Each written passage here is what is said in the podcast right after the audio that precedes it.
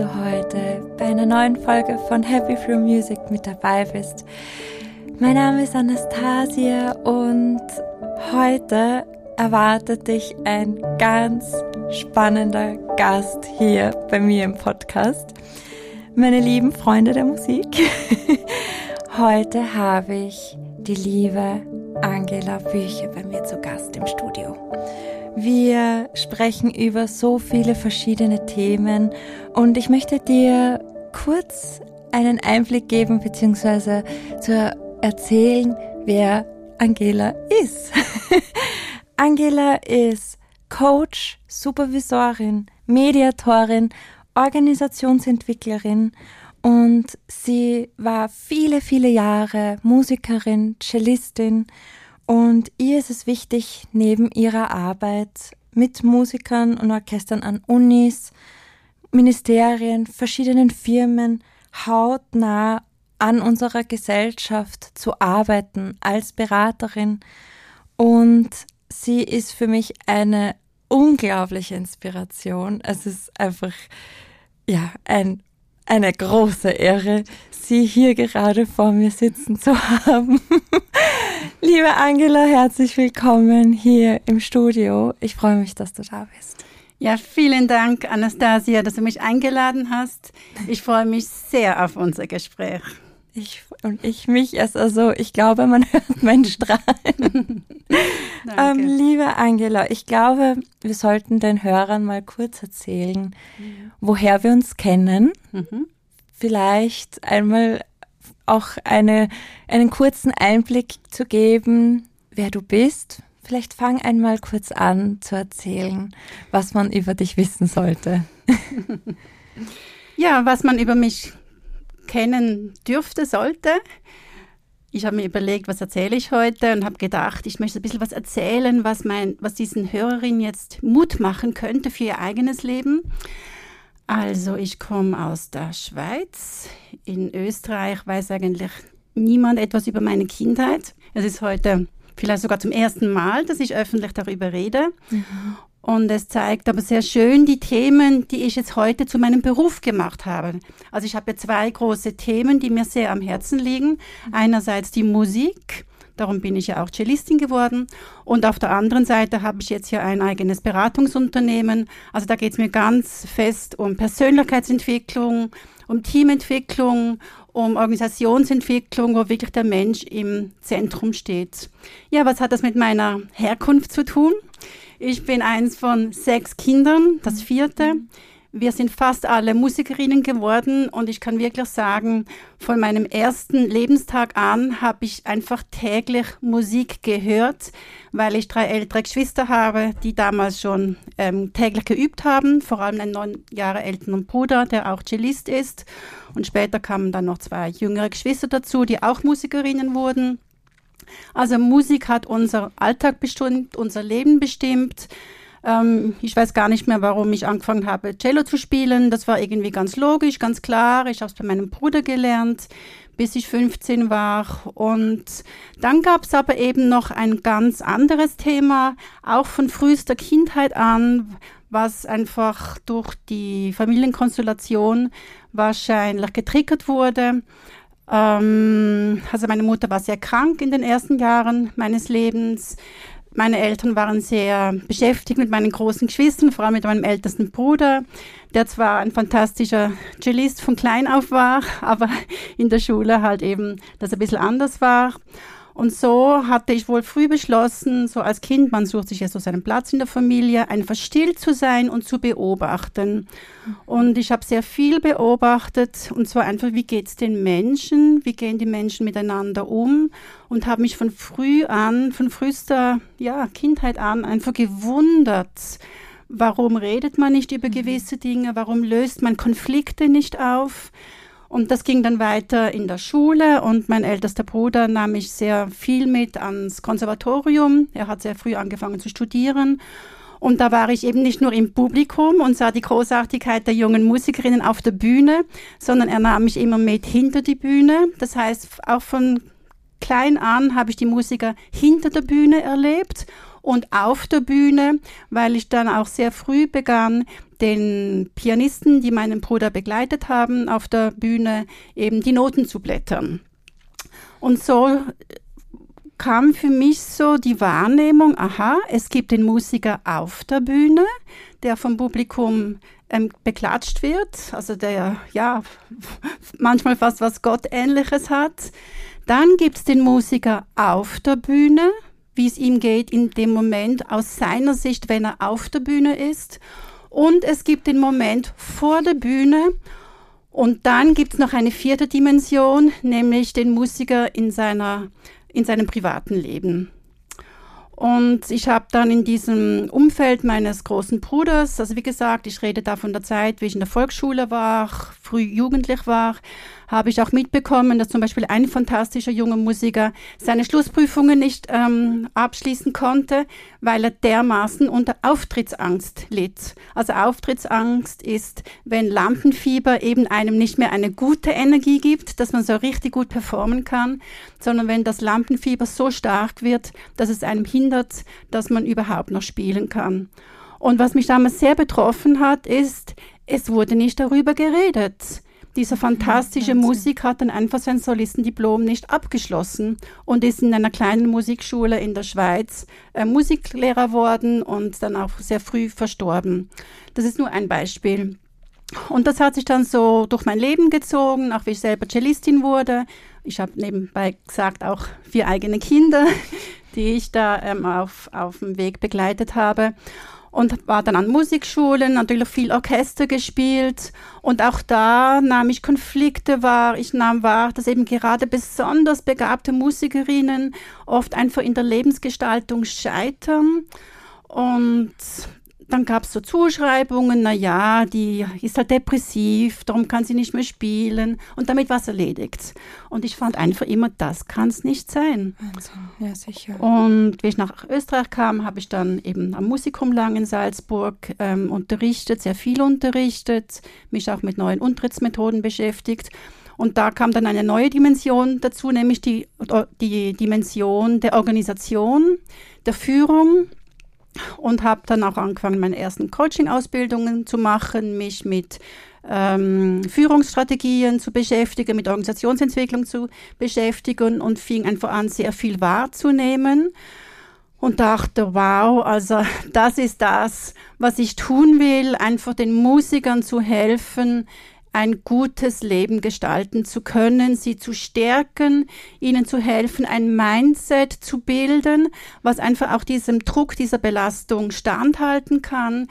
Ich möchte Ihnen helfen, Strategien zu entwickeln, wie Sie Ihre Emotionen regulieren können, damit Sie einerseits auf der Bühne wirklich in Ihrer Kraft sind, aber auch einfach im Alltag wissen, wie Sie emotional sich immer wieder in ein gutes Gefühl bringen können und dann, und das ist jetzt eben das, was ich mehr und mehr mache, dass ich auch mit Musikschulleitern arbeite, dass da einfach eine andere Führungskultur auch in die Musikschulen kommen und dasselbe in, in Orchestern, mit Management im Orchester arbeite, aber auch nicht nur, aber auch mit jungen Musikerinnen in Orchestern, dass ich ihnen einfach helfen, klarzukommen mit dem, was da an sozialer Interaktion passiert. Also zum Beispiel gerade ein mhm. Beispiel mhm. habe ich ja, von einer gerne. jungen Geigerin, die, ja, die hat studiert, super Geigerin, kommt in ein Orchester. Ähm, und neben ihr sitzt ein älterer Herr und begrüßt sie nicht, redet nicht mit ihr. Ja, was passiert in ihr? Bin ich nicht gut genug, findet er mich blöd, schaue ich komisch aus, findet er es lächerlich, spiele ich irgendwie zu schlecht oder so weiter. Und ich habe mit ihr gearbeitet und dann kam einfach heraus, das hat ja alles gar nichts mit ihr zu tun. Das mhm. ist ja ein, ja, vielleicht gibt es ganz andere Gründe. Und wir haben dann gemeinsam geredet ähm, wie sie einfach mal mit diesem Mann reden könnte. Und es stellt sich tatsächlich heraus, der Mann war vor ungefähr 30 Jahren im selben Orchester Konzertmeister, wurde dann irgendwann halt einfach von dem Sessel weggenommen praktisch, hatte damals aber Familie, hatte nicht den Mut, das Orchester zu wechseln, ist tief verletzt, sitzt halt jetzt praktisch seinen Orchesterdienst ab, hat nichts gegen die junge Frau, aber er hat sich halt einfach selbst gesagt, ich spiele mein Zeug, kümmere mich nicht mehr. ja, also so gesehen konnte diese junge Frau sich jetzt gut in diesem Orchester fühlen, weil sie weiß, das hat nichts mit ihr zu tun.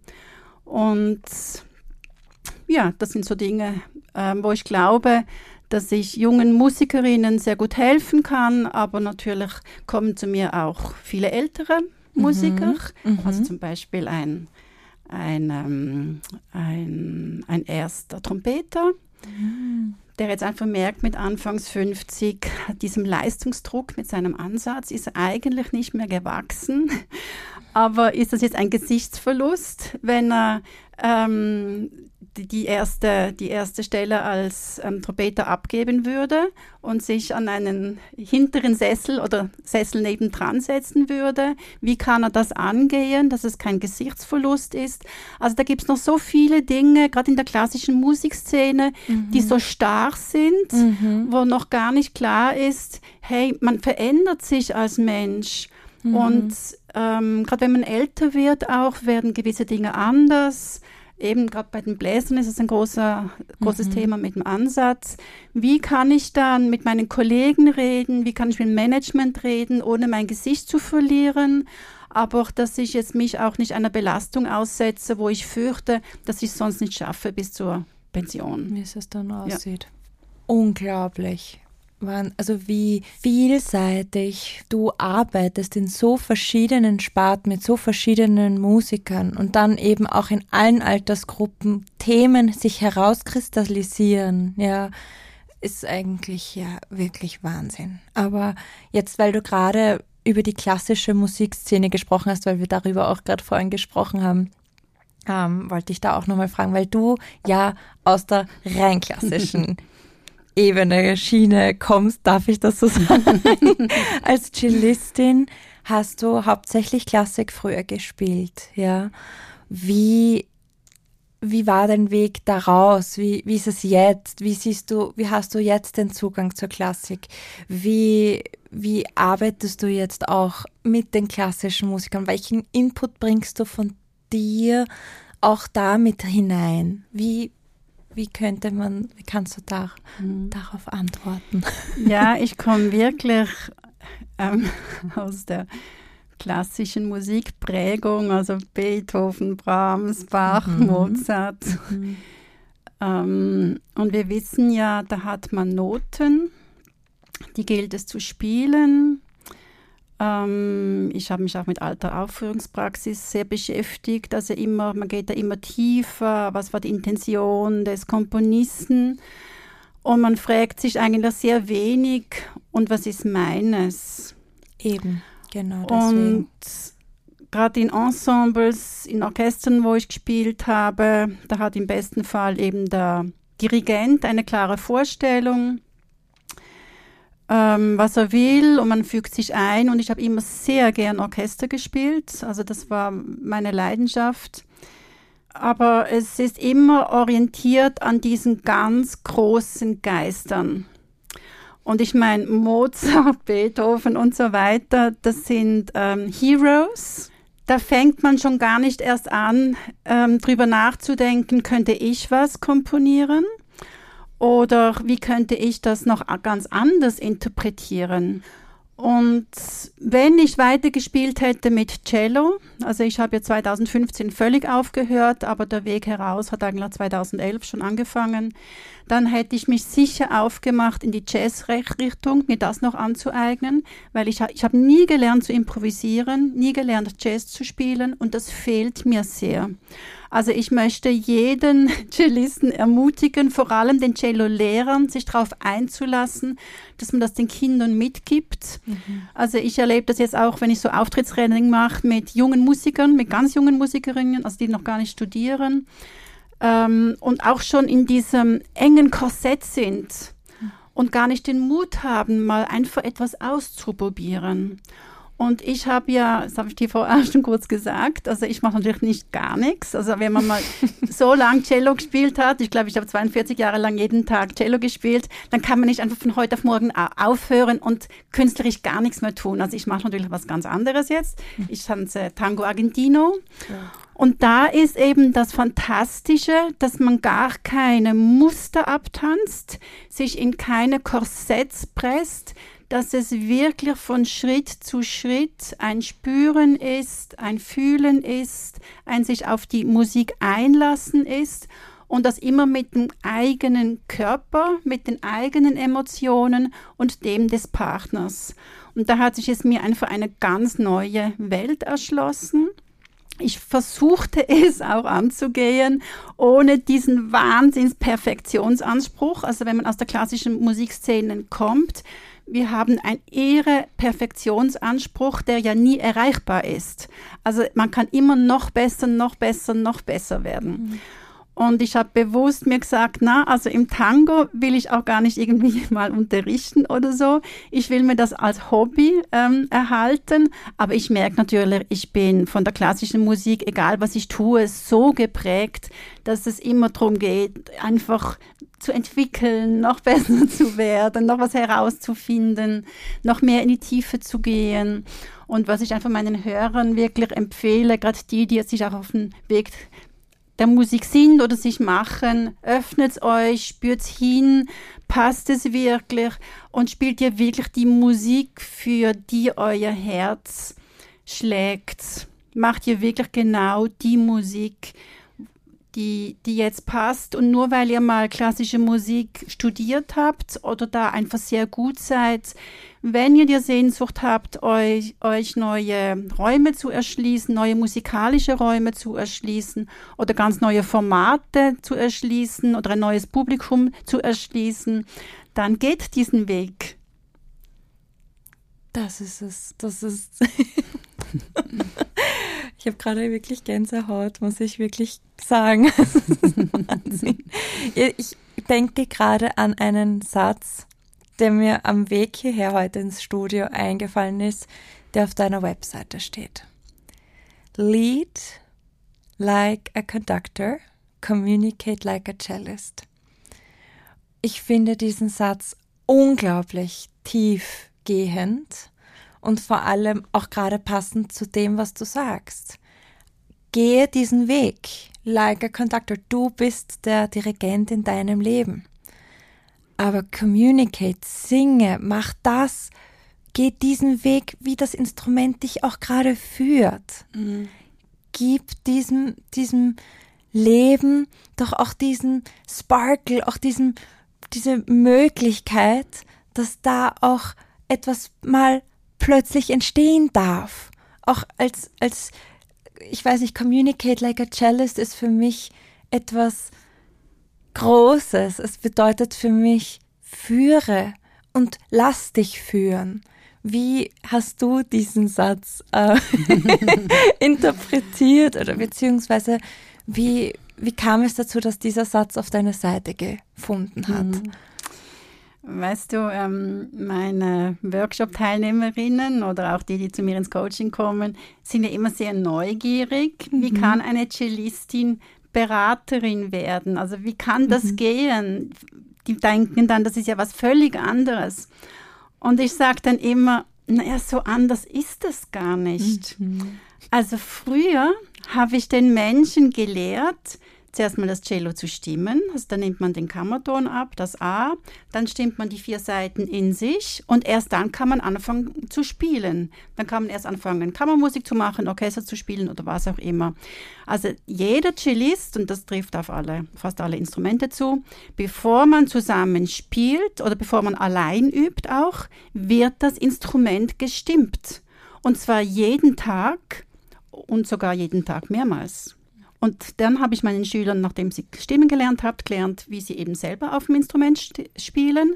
Und dann habe ich ihnen gelehrt, wie spiele ich mit anderen Menschen zusammen, weil das ist nochmal eine ganz andere Dimension, als einfach allein auf dem Cello für sich zu spielen. So, was mache ich heute? Heute unterstütze ich die Menschen darin, nicht den Kammerton, Aber mal zu schauen, hey, was will die Gesellschaft? Was braucht die Gesellschaft heute? Sich da den Kammerton zu holen und dann aber sich mal in sich selbst einzustimmen, also das eigene Mindset auf die eigenen Emotionen und den Körper einzustimmen. Also ich arbeite immer mental, emotional und körperlich. Mhm. Und erst wenn ich eingestimmt bin, kann ich heraus in die Welt gehen.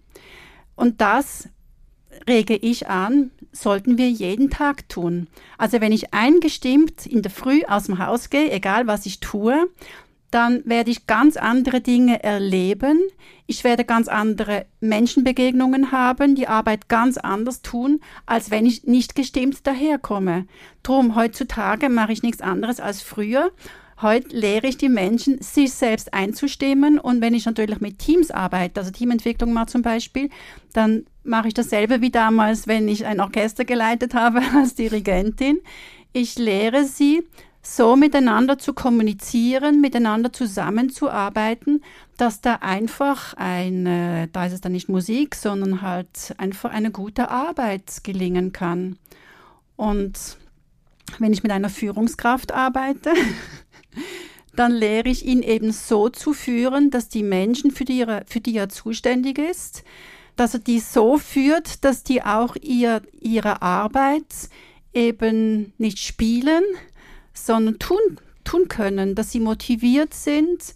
Und gerade bei Führungskräften ist es ein ganz wichtiges Thema. Ein Dirigent, der muss wissen, was er nachher dirigieren wird. Der muss seine Partitur kennen, im besten Fall auswendig, und zwar jede einzelne Stimme. Und er muss auch wissen, mit welchen Emotionen, und er muss auch wissen, wie er das nachher mit seinem Körper den einzelnen Musikerinnen zeigt. Und das ist ein ganz großes Thema bei Führungskräften, dass sie überhaupt mal wissen, was sie hier zu führen haben, dass sie das wirklich in ihrem Mindset präsent haben, dann aber auch wissen, wo sitzen welche Menschen, mit welchen Möglichkeiten, mit welchen Bedürfnissen. Also ein Dirigent, der muss einem Geiger einen, eine andere Art von Einsatz geben als zum Beispiel einem Hornspieler. Mhm. Ähm, da sind einfach die Möglichkeiten anders. Und genauso ist es bei Führungskräften. Also wer sitzt wo in meiner Abteilung, wem gebe ich welche Einsätze und wer braucht welche Unterstützung, dass er seine Arbeit richtig gut machen kann. Also so glaube ich, denke ich immer als Cellistin, als Dirigentin praktisch, als Cello-Lehrerin natürlich auch. Ich habe ja, ich habe leidenschaftlich gern ähm, unterrichtet und aus dem heraus tue ich eben auch jetzt nicht in dem Sinn irgendwie psychologisieren oder so, sondern ich helfe einfach den Menschen, sich in in dem, was sie sind, in dem, was sie tun möchten, einzustimmen und dann aber auch wirklich handfeste Strategien zu entwickeln, dass das nachher auch in die Umsetzung kommt. Weil es hilft ja nichts, wenn man nur einfach schöne Visionen und schöne Ideen hat und irgendwie idealistisch ist, sondern ganz wichtig, und ich glaube, das ist eines von den Stärken, die ich recht gut kann, Menschen zu helfen, wirklich starke Visionen zu entwickeln, auch wenn sie vielleicht äh, verrückt scheinen, und dann aber wirklich helfen, Strategien Strategien zu entwickeln, die auch zu gehen, dass nachher die Vision wirklich auch ähm, am Boden ankommt. Weil sonst, ja, ja. Unglaublich. Das ist auch wirklich ein sehr wichtiges Thema, finde ich, auch in unserer Gesellschaft, dieses seinen Weg zu finden, mhm. dieses aber auch dieser Punkt, nicht groß träumen zu dürfen. Also das ist auch der Punkt bei vielen Musikern, also auch viele, mit denen ich auch kommuniziere und spreche und im Kontakt bin, scheuen sich dann von diesen Traum wirklich auszuleben. Ja, oder auch wirklich den auch anzugehen. Oder vielleicht haben sie diesen verrückten Traum, aber wissen nicht mal mhm. den ersten mhm. Schritt, den sie gehen. Und ich fand das auch unglaublich spannend, wie du gesprochen hast, darüber als Führungsperson zu wissen, wer sitzt wo, wer macht was, genau wie ein Dirigent, mhm. auch wirklich klar zu wissen, mhm. welche Aufgaben sind wie verteilt und wo mhm. auch. Und weil ich natürlich dich jetzt auch schon in einem anderen Gespräch äh, kennengelernt habe ähm, und wir auch darüber gesprochen haben, auch ein bisschen über deine Arbeit, über deinen Arbeitsweg als Coach. Du hast ja natürlich gewisse Schwerpunkte als Coach. Du, du arbeitest mit gewissen äh, Tools, mit Werkzeugen. Man Da gibt es zum Beispiel eben, vielleicht kennen es die Hörer ja auch schon, dieses ressourcenorientierte Arbeiten. Mhm. Welche Schwerpunkte zählen bei dir beim Coaching mhm. dazu? Was, was erwartet man bei dir? Mhm.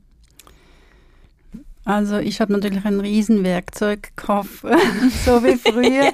ja. ich habe zu Hause, ich weiß nicht, ich habe immer noch, weiß ich, drei oder vier Meter Noten. Wirklich von Gabrieli bis ähm, ganz modernen ähm, Komponisten und so ähnlich ist es heute mit meinen Coaching-Methoden natürlich. Wow. ähm, aber was ich schon sagen kann, ist, ähm, einerseits ist mir ganz wichtig, dass, dass bei diesen Dingen, die ich tue, dass das wirklich Hand und Fuß hat. Darum kommen die meisten auch, also sind, sind, ähm, sind Tools oder Trainingsprozesse, die an Universitäten auch entwickelt wurden. Also das Psyche Ressourcenmodell ist eines meiner, meiner Base-Methoden. Der Schwerpunkt ist dieses ja, Motivation und, und Selbstmanagement-Training, eben vom Zürcher Ressourcenmodell. Das ist so ein bisschen die Baseline vom Ganzen. Ich arbeite natürlich auch sehr systemisch. Mhm. Ich arbeite also nicht nur kognitiv, das ist mir wichtig, darum arbeite ich mit Bildern, auch Embodiment mit Körper. Ähm, ich mache das aber sehr abhängig von dem, wer da ist, von der mhm. Zielgruppe. Mhm. Ähm, das ist auch sehr personenzentriert, was gerade anfällt. Ich hole sie angeht. dort ab, wo sie, sie sind. Mhm. Oft kommen sie sehr ressourcelos. Mhm. Mhm. Ähm, weil Menschen meistens erst zum Coach kommen, wenn es einfach gar mhm. nicht mehr geht. Ich habe zwar allerdings auch einige Klienten, die haben einfach Freude an Entwicklung und kommen darum so ein paar Monate, wenn wieder mal was ansteht, aber die meisten kommen eben erst, wenn die Knie wirklich blutig sind. Das heißt, da baue ich sie dann halt erst einmal auf, dass sie ressourcevoll werden, dass sie auch wieder Vertrauen ha haben, sich auf etwas einzulassen.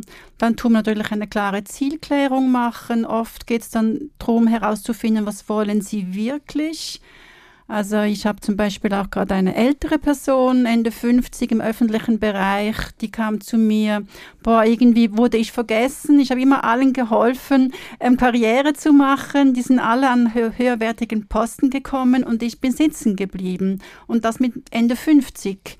Und es war die Frage, bleibt sie sitzen noch weitere fünf, sechs Jahre oder hat sie den Mut aufzustehen?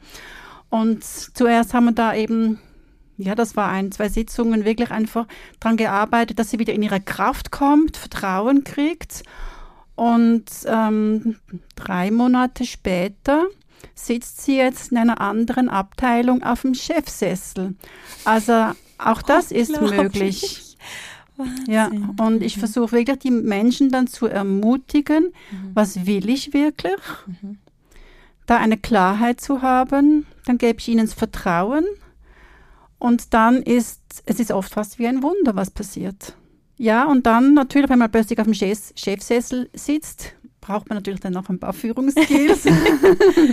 da Aber das ist dann schon, ja, das ist dann schon ein bisschen so wie, wie ja, wow. wenn man die Basics auf dem Cello hat, dann noch mhm. die weiteren technischen Schritten so. Unglaublich. Das heißt, du nimmst ja natürlich auch vieles wieder da, also um auch wieder zurück zu, zum Anfang so quasi von unserem Gespräch zu kommen du nimmst auch viele deiner Tools auch aus dem mit, was du auch aus deiner Kindheit vielleicht auch mal dir angeeignet gehört hast oder auch beobachtet hast, also auch diese Beobachterrolle, die du schon als Kind mhm. hattest. Mhm. Die ist ja jetzt ja auch wieder ganz stark präsent als klarerweise als Beraterin, als, als Coach, die Beobachterin zu sein, aber dann noch klar zu wissen, wie gehe ich voran? Welches Werkzeug, welches passende Werkzeug passt jetzt für diese Person? Aber eben, was ich, auf was ich hinaus möchte, ist, dass das alles aus dem Ursprung der Musik gekommen ist, nicht? Also auch als Musikerin, dass du diese Werkzeuge, die auch als Musikerin schon angeeignet hast und dir das jetzt auch in deinem Beratungs- als also Prozess und auch als Beraterin dir auch stark hilft, kann, stimmt das, dass ich das jetzt so sage? Ja, das stimmt. Und wir haben ja vorher gesagt, wir machen den Podcast so, dass wir die Hörerinnen ermutigen. Ähm, das stimmt das sehr. Und was aber auch stimmt, ist, mein Leben war dermaßen nicht ideal. Mhm. Also ich hatte dermaßen viel ähm, ähm, Schwierigkeiten zu bewältigen, mhm. dass es mir aber geholfen hat, die zu werden, die ich heute bin. Und egal, mit was jemand heute kommt zu mir, es, erstens, es erschreckt mich nicht. Und zweitens weiß ich einfach, auch wenn die Situation noch so hoffnungslos scheint, da gibt es einen Weg raus. Mhm. Und ich kann dir da helfen dabei. Also gerade wenn du ein Leben hast, was nicht ähm, ähm, ideal war, da gibt es ja auch diesen schönen Satz, je tiefer der Schlamm, umso schöner wächst die Lotusblüte. Mhm. Ja, absolut, und das, ja. das habe ich mir ein, eines Tages gesagt, das ist schon einige Jahre her, 15 Jahre oder so, habe ich mir die, die Frage gestellt, gräme ich mich jetzt um all das, was nicht ideal war, was schwierig war mhm. oder immer noch damals schwierig ähm, ja, war, mhm. oder tue ich aus all dem anfangen, eine Perle zu entwickeln, aus jeder Schwierigkeit, die mir ins, im Leben in den Weg gelegt worden ist. Und das würde ich gerne den Hörerinnen mitgeben also gerade das, was weh tut, da wo man dich ähm, allein gelassen hat, da wo man dich vielleicht besonders abgewertet hat, da wo du das Gefühl gehabt hast, boah, da komme ich überhaupt nicht weiter, da sind die Perlen verborgen. Finde die, such dir Menschen, die dich ermutigen, dir helfen, wirklich im, ja, im Schlamm deine Perlen zu finden und dann geh, und dann ähm, geh deinen Weg damit. Aber genau das ist es. Und ich finde, das ist auch diese Resilienz, die man da durch den Schlamm bekommt, sage ich jetzt mal. diese Resilienz, die man aufbaut, ja, die und auch diese Resilienz dann auch hart im späteren, also eben dann mit dieser Perle weiterzugehen und dann Dinge besser bewältigen zu können.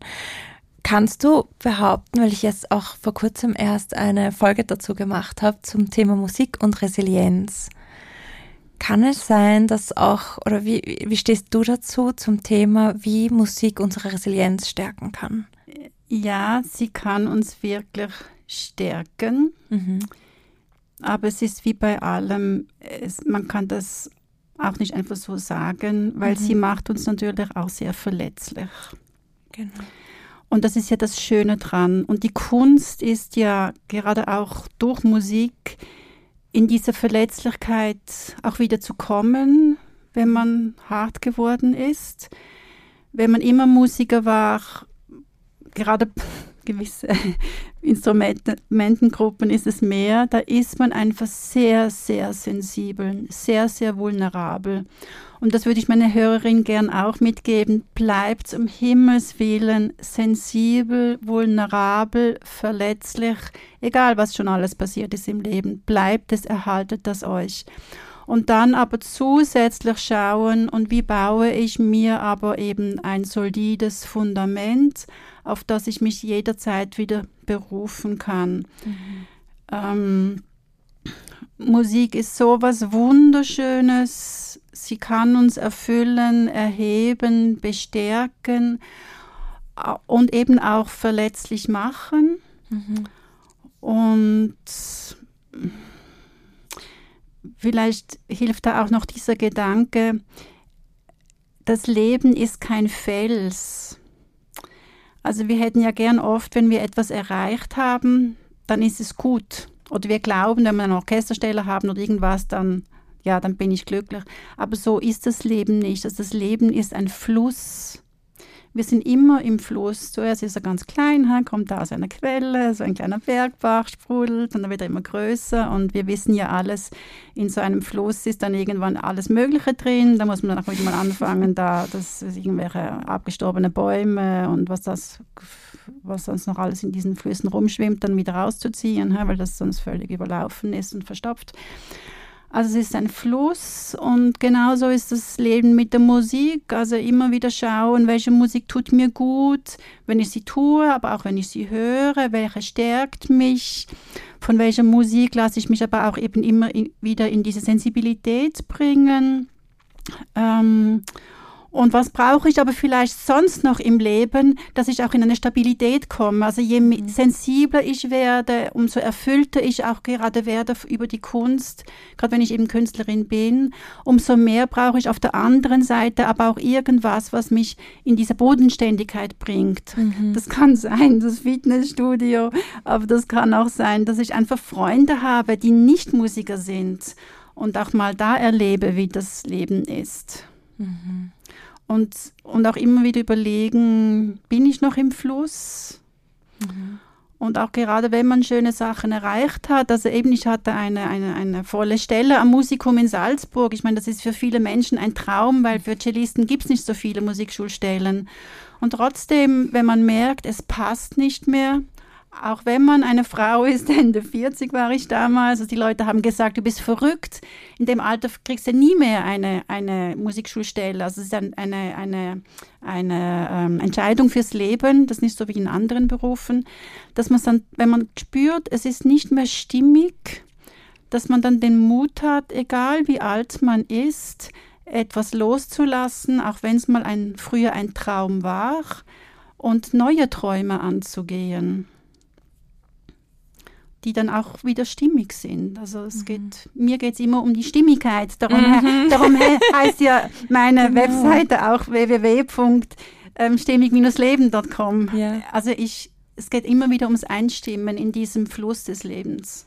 Und auch diese Stimme vielleicht auch in sich zu finden, mhm. nicht? Mhm. Also auch die eigene Stimme zu kennen und zu wissen und auch dieses diese, mit dieser Stimme, mit der man lebt, auch nach ins Außen zu leben, nicht? Mit, mit sich, in sich, ins Außen zu gehen.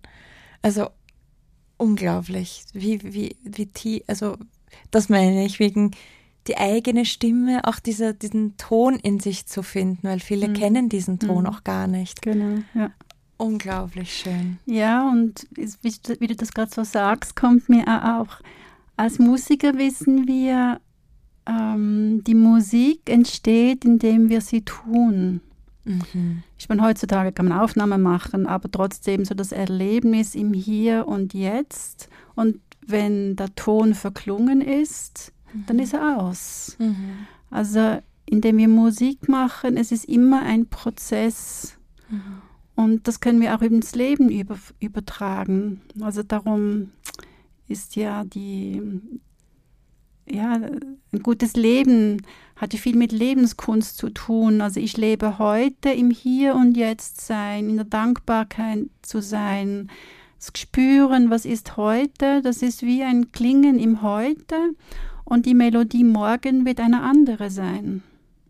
Und da so wie, wie ein Musiker zu wissen, was, was möchte ich als nächstes spielen, bin ich darauf vorbereitet, was fehlt mir dazu, welche Noten brauche ich, das heißt aber auch, was, ja, was brauche ich, um, um das Leben im Morgen dann leben zu können. Unglaublich. So, so, schön, so tief vor allem, auch so schön. Absolut, ja. Wie, das wollte ich dich auch schon fragen, oder darf ich das auch hier ankündigen, hier im Podcast? Unter all diesen vielseitigen Bereichen, in denen du tätig bist, schlüpft jetzt gerade eine neue Rolle aus dir, und zwar die Rolle der Autorin. Mir hat so ein Vögelchen gezwitschert, dass man da an einem Projekt arbeitet und darf ich dazu kurz nur die Frage stellen, genau für die Hörerinnen und Hörer da draußen. Ähm, genau, dein Buch, das bald erscheinen oder das erscheinen wird in Zukunft, darf man da nur kurz erfahren, in circa in welche Richtung es gehen mhm. wird. Mhm. Ja, ich habe meinen Schülern ja immer gesagt oder auch Freunden, ein Cello ist da, dass man drauf spielt. Das ist wie ein guter Freund, eine gute Freundin. Stellt man nicht einfach ins Eck oder auf den Dachboden. Gell?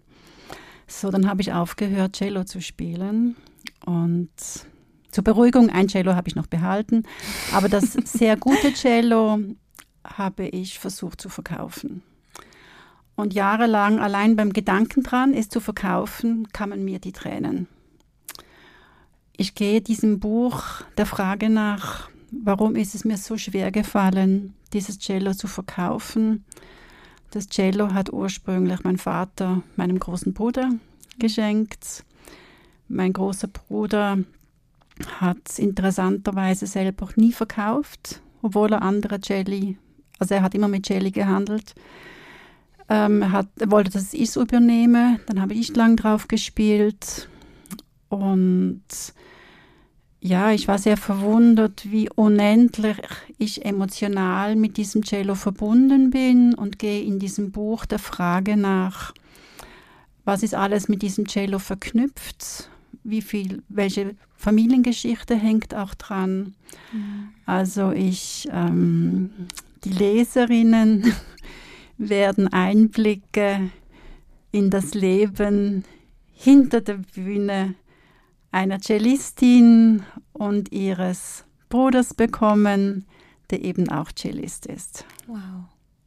Wunder, wunderschön. Danke dafür auch, dass du einen kleinen Einblick in einen kleinen Glimps gegeben ja. hast. auch dazu. Auch sehr schön und ich kann es auf jeden Fall kaum erwarten, das Buch in den Händen zu halten. Auf jeden Fall. Ja, meine liebe Angela wir kommen schon so dem Ende der Folge zu. Und wie ich in jeder meiner Interviewfolgen ähm, meinen Gästen eine Frage stelle, stelle ich auch dir heute eine Frage. Und zwar, genau, stell dir vor, du triffst jetzt die Angela in, weiß nicht, sagen wir mal, ich weiß es nicht, 30, 40, 40 Jahren, ja. Sie, sie blickt gerade vor dir, sie sitzt vor dir und sie möchte dir jetzt einen Rat mit auf den Weg geben. Vielleicht für dich, vielleicht aber auch für andere. Sie hat aber einen Rat gerade bei sich. Und den sagt sie dir jetzt. Was würde sie dir sagen? Ja, sei mutig, werde dir deiner Vision bewusst, gehe den Weg. Höre nicht auf die Menschen, die dich zurückhalten wollen, die dich klein machen oder moralisieren. Höre auf die Menschen, die dich ermutigen. Suche sie, die an dich glauben. Sei dankbar für alles, was du lernen und erleben darfst und musst. Vergiss nicht, das Leben ist kein Fels, das Leben ist ein Fluss.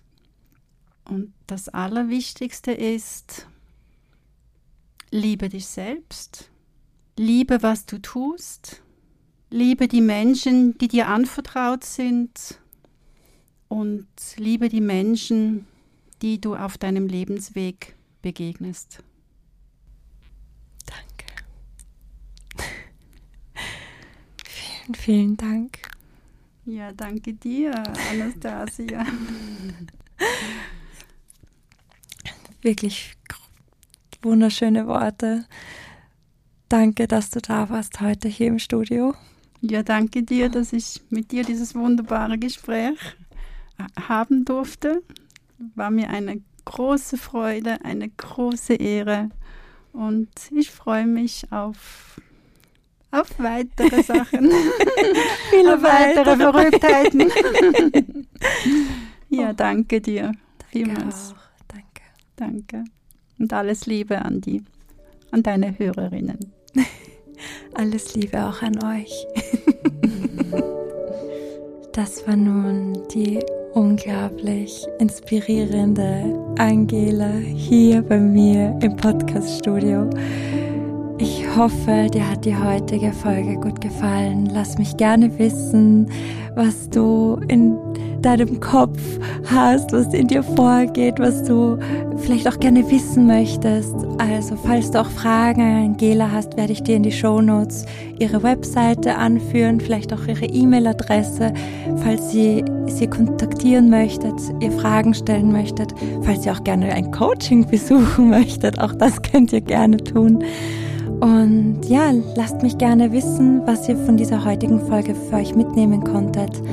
schreibt es mir gerne vielleicht auch auf Instagram unter nastia.music.health.